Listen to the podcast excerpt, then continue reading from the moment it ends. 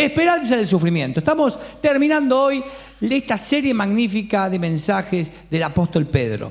El apóstol Pedro en su primer carta escribe una iglesia en sufrimiento, como nosotros pasando una pandemia, como nosotros pasando crisis económicas, como nosotros pasando dificultades matrimoniales, nosotros pasando eh, una economía de guerra, dificultades.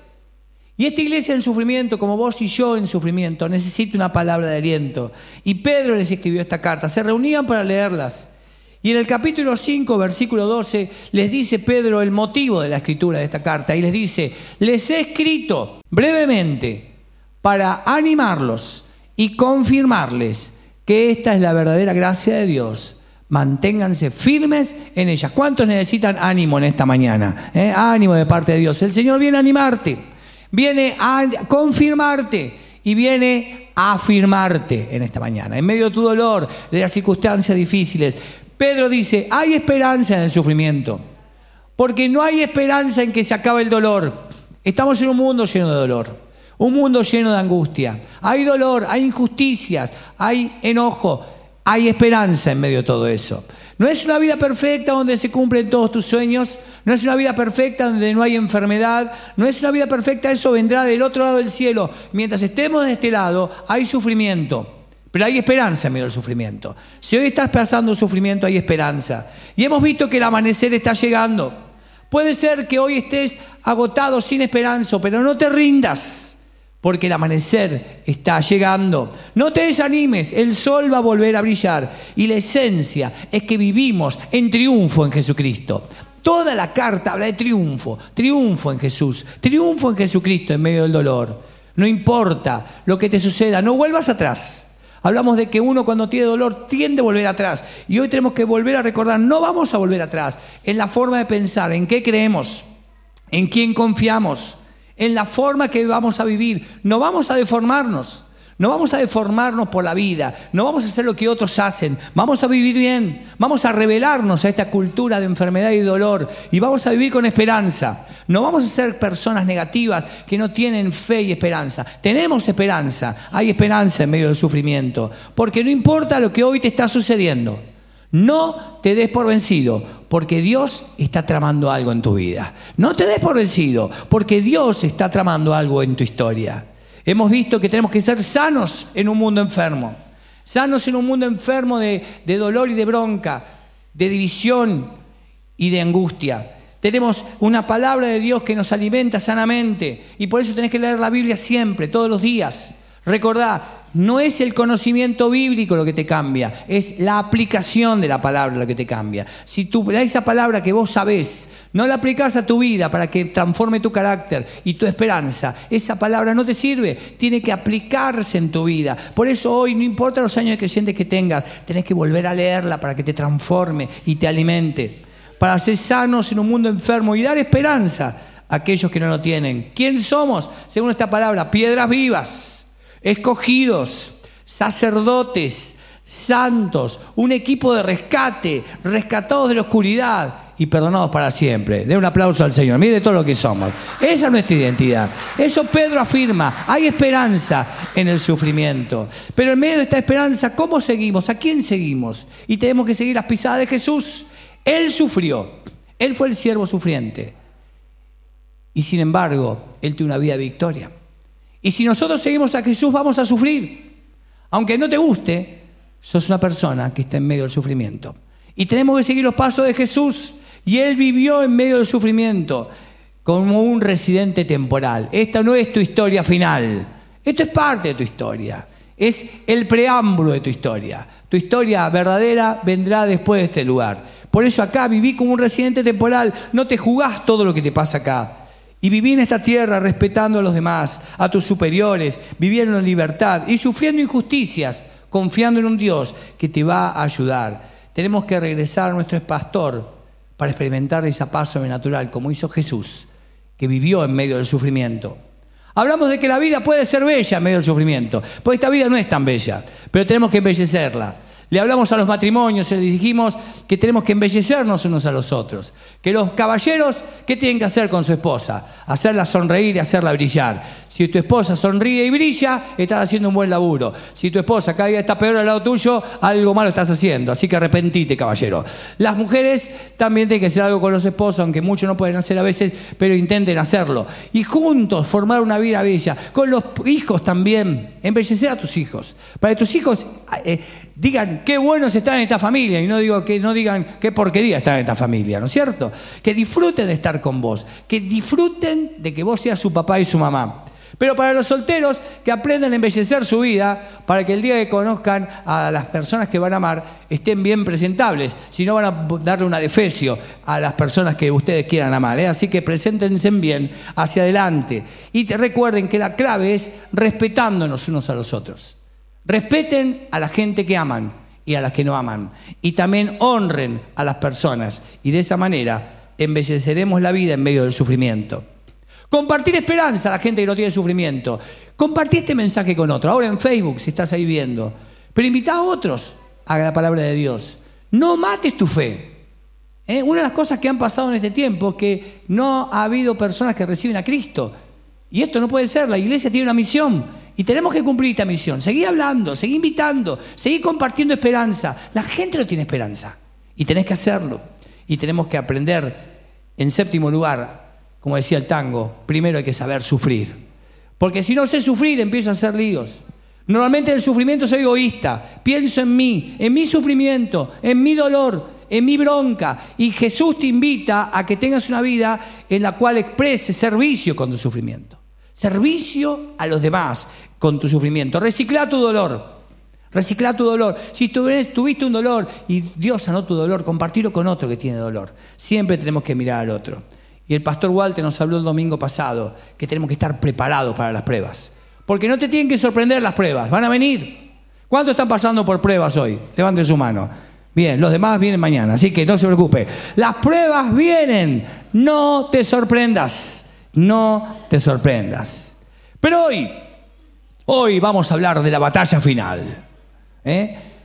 Y en la batalla final, que todos enfrentamos en medio del sufrimiento, vamos a hablar de algo que es una batalla que ya tiene un resultado ganado. Esto es como ver el partido de nuevo de Argentina-Brasil, ¿no es cierto? Qué lindo ver un partido cuando ya sabes que tu equipo salió campeón. Entonces, lo ves y ya sabes que Messi va a levantar la copa. No te gusta eso, ¿no? Es un partido para verlo 20 veces.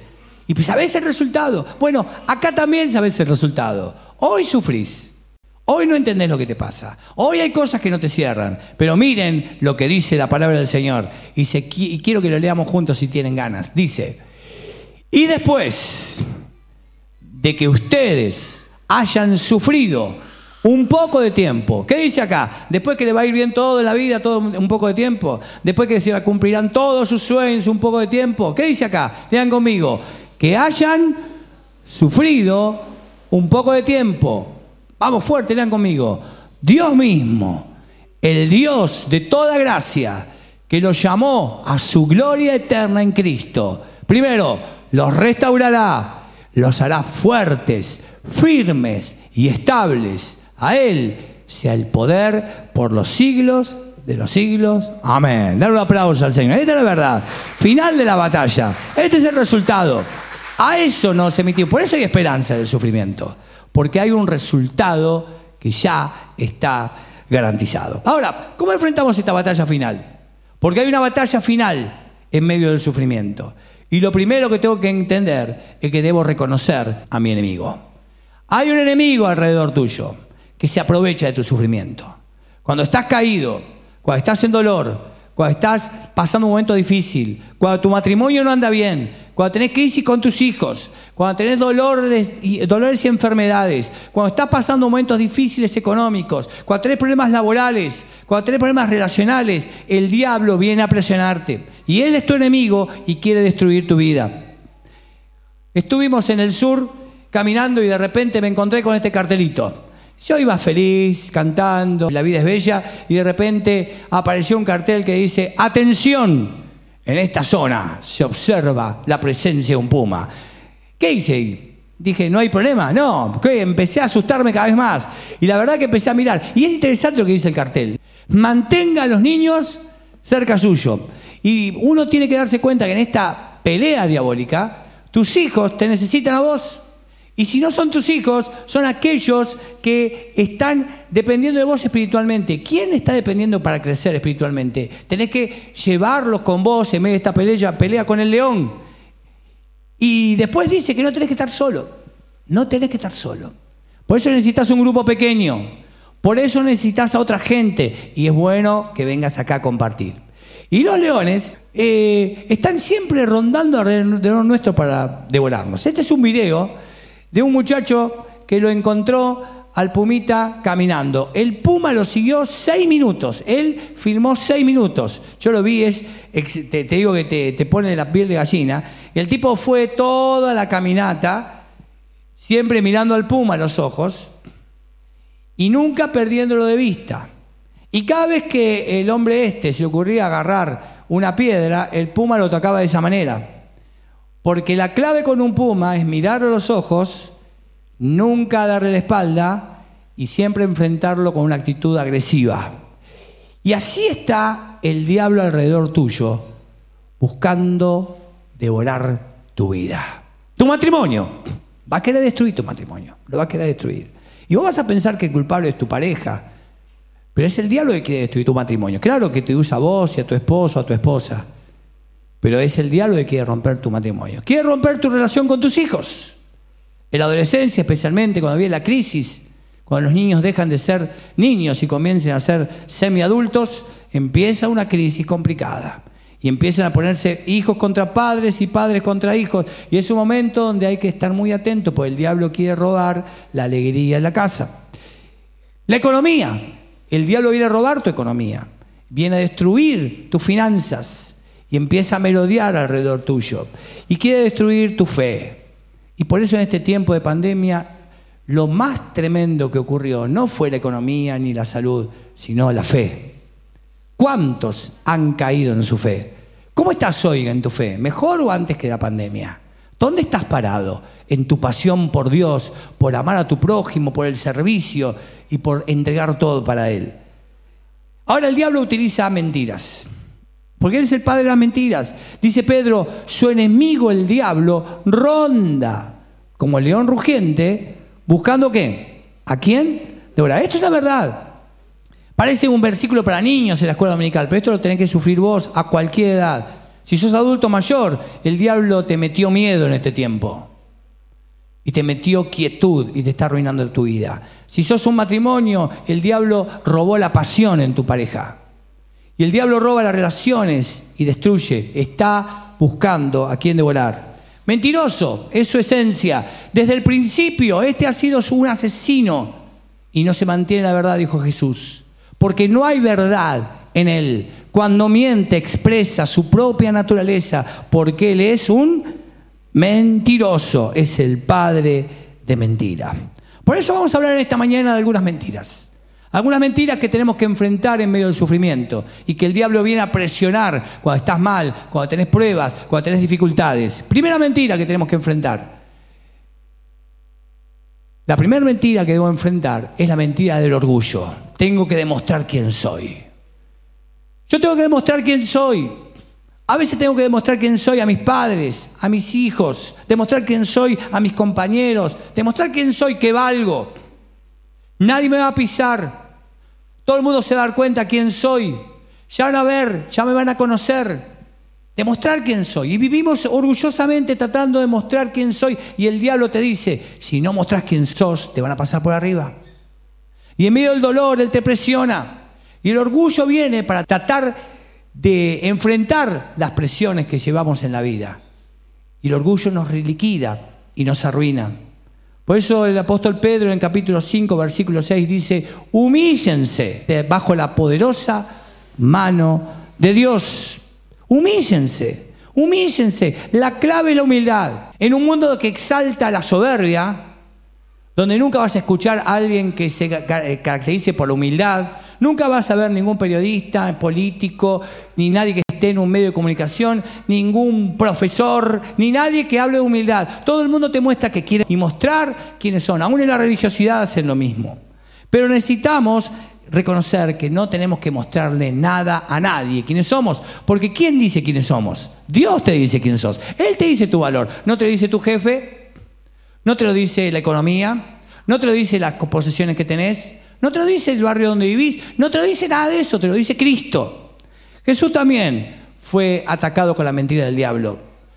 En la tentación el diablo lo llevó a la ciudad santa e hizo que se pusiera de pie sobre la parte más alta del templo y le dijo, si eres el Hijo de Dios, tírate abajo, demostrá que sos el Hijo de Dios y te van a creer todos. Si haces algo maravilloso, todo el mundo va a saber que sos el Hijo de Dios. Y Jesús, Jesús sabía quién era y no hizo nada de lo que el mentiroso le decía. Porque el orgullo es una barrera para tu progreso espiritual. Porque Dios se opone a los orgullosos. ¿Qué hace Dios? Se opone, lo resiste, chao, no te quiero, estás en contra mía, estás del bando contrario. Si vos te afirmás en tu orgullo, estás del bando contrario. En una pareja, por ejemplo, cuando se ponen los dos orgullosos o algunos se ponen orgullosos y no ceden, Dios no está de tu lado, ¿eh? aunque tengas razón. Porque ¿qué hace Dios? Se opone a los orgullosos y da gracia a los humildes. Por eso la clave es humillarse ante el gran poder de Dios. Humillarse. Algunas cosas de la humildad. La humildad no es pensar menos de vos mismo, no es menospreciarte. No es decir soy una porquería, no sirvo para nada. No, no. Es pensar menos en vos mismo. Es dejar de centrar tu vida en vos. Yo soy la víctima, yo soy el que sabe, yo soy el que entiende, yo, yo, yo y yo. Y empezar a mirar al otro. Empezar a mirar a tu prójimo, darle espacio. Las relaciones sirven cuando yo miro el de al lado. Cuando yo me miro a mí mismo, creo que tengo razón, que no hay nada de cambiar, el orgullo me arruina y arruina a los demás. No dejo espacio ni para Dios, porque Dios te dice cosas y las rechazás, porque ya sabes, ya crees que sabes y vivís en la miseria. ¿Cuál es la forma de ser humilde? Bueno, aprender de Jesús. Porque no voy a yo a entender cómo ser humilde hasta que no aprenda de Él. La actitud de ustedes debe ser como la de Cristo Jesús. ¿Y qué es lo que hizo Jesús? Se humilló a quién? A sí mismo. Es interesante que uno dice, ya la, la vida lo va a humillar. Ya la gente lo va a humillar. No, no, nada de eso te humilla, porque cuando alguien te humilla de esa manera, vos te pones más orgulloso, ¿o no? Si alguien te insulta, ¿qué haces? ¿Te humillás? ¿Te da más bronca o no? Vos venís manejando tranquilo, viene un tipo y te insulta y ya está, ¡Pah! vamos a seguirlo, ¿o no? ¿Quién no sigue un tipo cuando te insulta? Ah, qué bueno, ¿no? ¡Pah! No sé. Y después cuando lo ves que son cuatro dentro del auto y grandote, eh, ahí te humillás. en realidad no te humillás, sos orgulloso pero con miedo, es distinto. Pero la Biblia habla de que tenés que humillarte a vos mismo. El orgullo es demoníaco, demoníaco, mientras que la humildad es de Dios. El orgullo atrae el infierno a tu vida y a tus relaciones. La humildad invita al cielo a tus relaciones. El orgullo es natural. Ningún niño te deja enseñar a ser orgulloso, ¿o no? No es que cuando son chiquitos los chicos decir, bueno, así se es orgulloso. Los pibes como son cuando son chiquitos. Orgullosos, ¿o no? Lo primero que le decís no y el pibe te dice, sí. ¿O no? Yo tenía a mi nieto otro día y el tipo, viste, me, se enojaba cuando le decía que no. Ni palabras tiene, ya era orgulloso. Y así andamos, orgullosos por la vida. La humildad es sobrenatural. Necesitas el poder de Dios para ser humilde. Por eso necesitas a Jesús. El orgullo es guerra contra Dios. La humildad es adoración a Dios. ¿eh? Porque uno no, no anda cantando cuán grande soy yo, cuán grande soy yo, cuán grande soy yo. No, no, cuán grande es Él. Cuando uno adora, adora a Dios. Cuando uno es orgulloso, se adora a sí mismo. El orgullo puede humillarte, pero solo vos podés humillarte a vos mismo. Por eso en esta mañana, en el sufrimiento, para reemplazar las mentiras del diablo, tenés que humillarte. Buscar reconciliación. Pedro dice algo clave, revístanse, revístanse de toda humildad en su trato mutuo. ¿Qué hay que hacer? Ponerse una, vestidura. No viene conmigo. A la mañana me tengo que poner la pilcha. Es como ponerte el, uniforme de tu laburo. No lo pones todos los días. Oh, hay que ir a laburar. y te agarrar la pilcha del laburo. Bueno, todos los días tenés que ponerte la pilcha del trabajo que es la humildad. No viene con vos. Todos los días te decís, bueno, voy a trabajar, voy a ser humilde. Voy a manejar el taxi, voy a ser humilde. Voy a andar por la vida, voy a ser humilde. Voy a estar con mi esposa y con mi esposa y voy a ser humilde. Voy a estar con mis hijos y voy a ser humilde, con mis padres. No te olvides de llevar tu delantal de humildad como una armadura en tu vida, en la, batalla final. La segunda mentira es que no voy a poder superar esto. Es la mentira de la preocupación. Y cada uno de nosotros tiene cosas que dice, no voy a poder superarlo. ¿Tenés cosas así hoy? No voy a poder superar esto. No ves salida.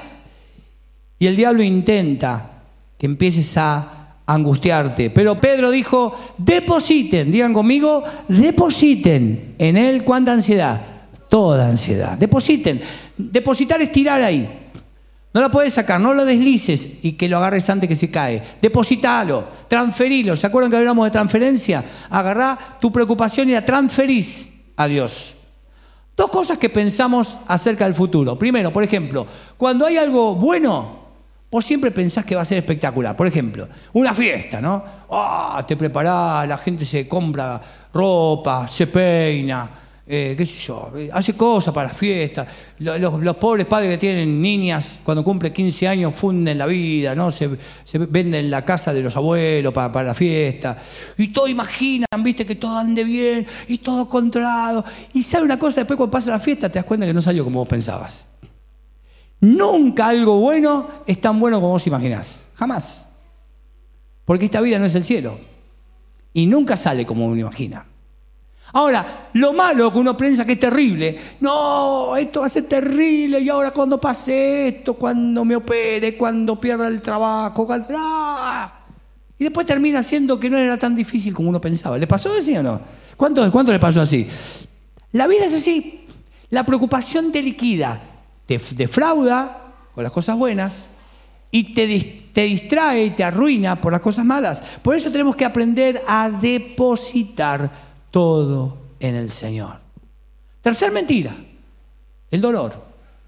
Cuando uno siente dolor, pienso que Dios no se preocupa de mí. O si se olvidó de mí, bueno, a ver, que Dios, por favor, se haga cargo. ¿eh? Porque al final de cuentas no entiendo qué está haciendo Dios. Y no entiendo, yo soy bueno, hago las cosas bien, y acá Dios me olvidó. Se olvidó de mí. O no está atento. O está como en 0800, ¿viste? El otro día perdí la tarjeta, pues 0800 marqué. Hace cuatro días estoy marcando el 0800 para que me atiendan, para que me den la tarjeta. Y eso que quiero la tarjeta para gastar, menos mal que no es para pedir plata. Eh, 0800. Y la musiquita, los vamos a atender, somos felices, atiendan. Y a veces pensamos que Dios actúa así, que no te atiende, que está ocupado. Y no, te, pensás que se preocupa de vos. Pero acá la Biblia dice bien claro, confíenle, confíenle todas sus preocupaciones. ¿Por qué? Porque Él se preocupa de ustedes. Escuchen bien esto. Vos sos la preocupación de Dios. Vos sos la preocupación de Dios. Dios se preocupa de vos, de tus dolores, de tus angustias, de las cosas que pasás, de tus detalles, de tu soledad, de tu falta de amor, de la falta de entender lo que te está pasando. Dios se preocupa de vos, por eso puedes descansar en Él. Confíenle todas sus preocupaciones, ya que Él se preocupa de ustedes. ¿Sos amado? No necesitas preocuparte, porque esto le preocupa a Dios. O sea, podrías decir, no es, de tu, no es de tu incumbencia tu futuro, es de la incumbencia de Dios. ¿Entienden esto? No te incumbe tu futuro. Descansa en Él, aún las cosas que no entiendas. Pero finalmente, con el dolor lo que hacemos es que muchas veces pienso que cómo respondo al dolor es mi problema. Si yo quiero perder mi fe, la pierdo. Si yo quiero dejar de creer, dejo de creer. Si yo quiero perder mi matrimonio, lo pierdo. Si yo quiero hacer esto, hago lo que quiero. Respondo al dolor como quiero. Y no es verdad, porque hay una responsabilidad de cómo yo enfrento el dolor. Papás, esta pandemia, ¿cómo enfrentaban el dolor? ¿Con fe o perdieron la fe? ¿Qué ven tus hijos en medio de la pandemia? ¿Ven un hombre y una mujer que se aliaron juntos para pelear la crisis o perdieron la fe y ni ganas ya de servir a Dios, de amar a Dios, de jugarse por el rey. ¿Cómo enfrentaste estos dolores? Porque los chicos están viendo. ¿Cómo enfrentamos nosotros el dolor y nuestra fe en este tiempo para que los que nos que siguen en la fe crean o no? No simplemente hijos, amigos, parientes, ¿cómo te ven a vos en esta crisis? ¿Estás tratando de resolver la crisis o te hundiste en la crisis? Porque Pedro dice bien claro, resistan al diablo, manteniéndose firmes en la fe. Fíjense que hay que resistir y mantenerse firmes, sabiendo qué cosa, que sus hermanos en todo el mundo están soportando la misma clase de sufrimientos. ¿Cuántas veces escuchaste testimonio de gente que sufrió y fue un testimonio para vos? ¿Escuchaste, sí? Vos escuchaste, sí, sufrí, pero el Señor me levantó y me sostuvo. ¿Te gustan esos testimonios? ¿Sabes una cosa? Dios te necesita a vos con ese testimonio. Hay otra gente que te necesita a vos. Yo tuve crisis en mi matrimonio, en medio del dolor el Señor me sostuvo y pude salir adelante. Tuve una enfermedad, tuve mucho dolor, mucha angustia, pero en medio de la angustia y el dolor el Señor me sostuvo y salí adelante. Tuve problemas con mis hijos, claro que sí. En la adolescencia los quise liquidar varias veces. Estuve a punto de estar preso, pero me arrepentí y seguí adelante y el Señor me ayudó a confirmar mi fe y aquí sigo adelante y mi hijo está vivo para la gloria de Dios. Ese es un buen testimonio. Para los hijos, tuve que soportar a mis padres en la adolescencia. No saben lo difícil que fue. Era para liquidar a los viejos. Pero como tenía fe y esperanza, seguí adelante, aquí estoy y mis padres siguen vivos todavía. Es toda la fe, el testimonio que necesitas dar hacia adelante. La gente necesita conocer tu historia. Por eso, para finalizar esta tremenda carta de Pedro, tengo que recordar el final de la batalla. Y ahora sí, volvemos a ver a Messi levantando la copa y dando la vuelta olímpica en el Maracaná a los brasileros. ¡Ah! Terrible. Ese es el final. Bueno, esto va a ser parecido. Le vamos a dar la vuelta en la cara a tu enemigo, el diablo. ¿Qué te parece? Porque esta es la verdad. Y este es el final de la historia. En medio de tu sufrimiento, en medio de tu dolor, hay esperanza.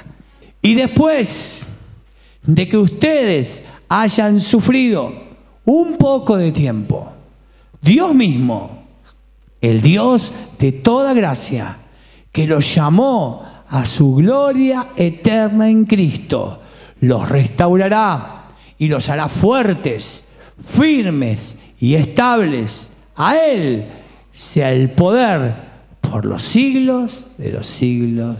Amén. Da un aplauso al Señor. Este es el final. Esta es la realidad. Miren, uno escucha muchas cosas todo el tiempo, ¿no? Pero esta es la palabra de Dios. ¿A quién le vas a creer? ¿A quién le vas a creer? ¿Le vas a creer al desánimo? Al miedo, al que no se puede, al que es imposible, al que todo, todo está podrido? ¿O vas a creer la palabra de Dios? Yo elijo creer la palabra de Dios. Él te va a restaurar. Hoy estás hecho bolsa, Él te va a restaurar. Es como aquel que tiene, nunca fuiste un kinesiólogo, viste, está hecho bolsa y el kinesiólogo empieza, te, arregla todo. O los quiroprácticos, viste, está haciéndole todo, pero te restaura. Cuando salís de ahí, ¡ah! eso quiere hacer el Señor hoy. Quiere restaurarte, no simplemente eso, quiere hacerte fuerte en medio de la lucha. Pues no tengo fuerza mía, el Señor me da la fuerza. Porque Él me mantiene firme cuando quiero caer. Cuando parezco que quiero abandonar todo, Él me pone firme. Yo no tengo fuerzas, no puedo estar firme, resbalo, pero el Señor me mantiene firme. Y finalmente me hace estable. Esa estabilidad que necesito para vivir. Y por ahí vos llegaste en esta mañana y tenés un montón de dudas y dolores en tu vida. Pero Jesús te quiere ayudar en esta mañana para que entiendas que Él es tu esperanza. Él es tu esperanza. En Él podés confiar. Las cosas que hoy no entendés, las cosas que hoy no te cierran, las cosas que te dan bronca, Él es tu esperanza. Hay esperanza en medio del sufrimiento. Por eso te invito a que oremos ahora. Firmes, estables, fuertes, llenos de gracia. Y si el Señor esta noche tocó tu vida, él quiere llenarte de esperanza en medio de tu sufrimiento. Esperanza en medio de tu sufrimiento. Te invito a, que te pongas de pie Y si querés levantar tu mano al cielo y decirle, Señor, te necesito en esta mañana. Te necesito, Señor. En esta batalla final te necesito. Necesito tu poder. Necesito aprender de tu actitud, Señor. Ser humilde. Romper el orgullo. Dejar de preocuparme porque vos sos el que se preocupa por mí. Recordar que nunca nos abandonás y que estás cerca nuestro siempre. Sabiendo que nuestro enemigo no puede tocarnos porque vos nos defendés. Y que en medio del dolor y del sufrimiento puedo tener esperanza. Señor, afirmanos en esta mañana. Sostenenos, fortalecenos